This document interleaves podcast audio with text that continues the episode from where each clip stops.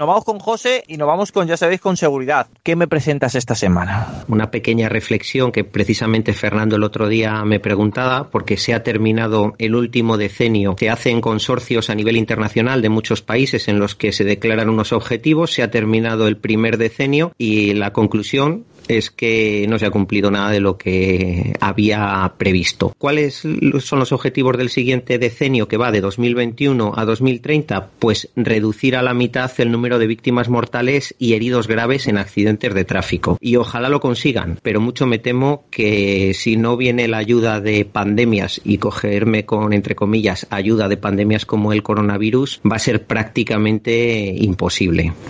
Eh, José, no seas pesimista, no seas pesimista. ¿Qué, medidas propusieron tomar en, este decenio que terminamos ahora? Acabamos de terminar. ¿Cuáles eran las, eh, medidas que habían propuesto sus objetivos? Lo has clavado porque has metido la palabra proponer, no hacer. Ellos propusieron una gestión de la, o sea, propusieron unos pilares. Uno era gestión de la seguridad vial, creación de vías de tránsito y movilidad más seguras, progreso hacia vehículos más seguros, aumentar la seguridad de los usuarios en las vías de tránsito como los peatones y otros vulnerables y en respuesta más rápida y más eficiente en los accidentes.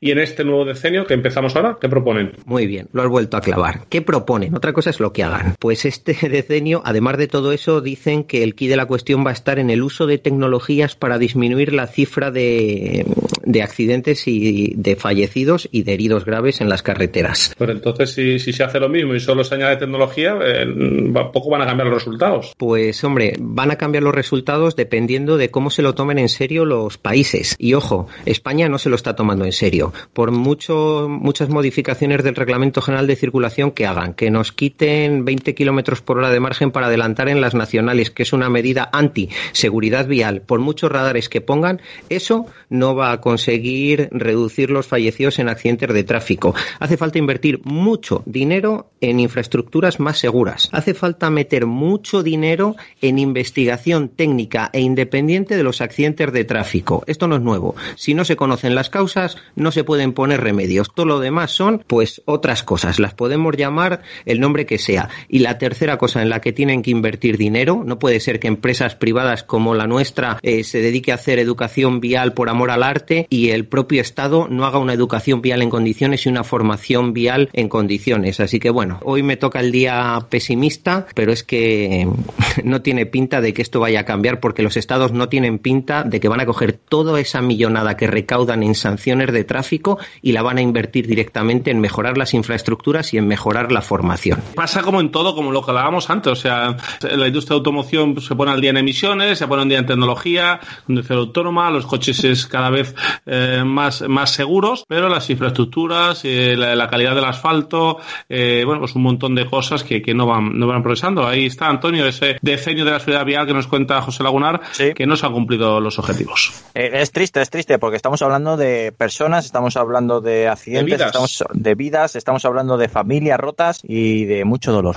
Efectivamente, efectivamente así es. Pero bueno, ¿qué le, vamos, ¿qué le vamos a hacer? Teníamos otra cosa pendiente con José, que no le quiero despedir antes de terminar su magnífica sección. Sí, nos había dicho de una noticia de Tesla que había, que había saltado hace unos, hace unos días.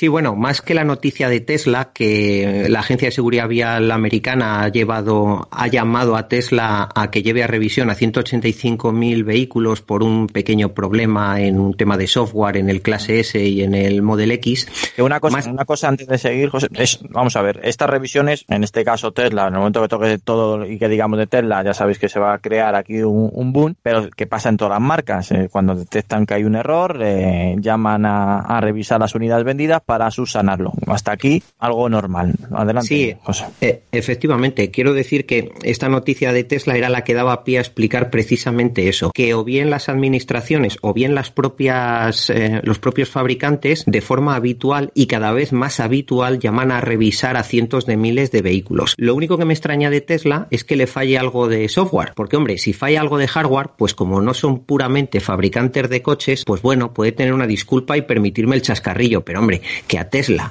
que es capaz casi de arreglar la chapa y entenderme la ironía a través del software, le saquen un problema de software, pues hombre, me llama la atención.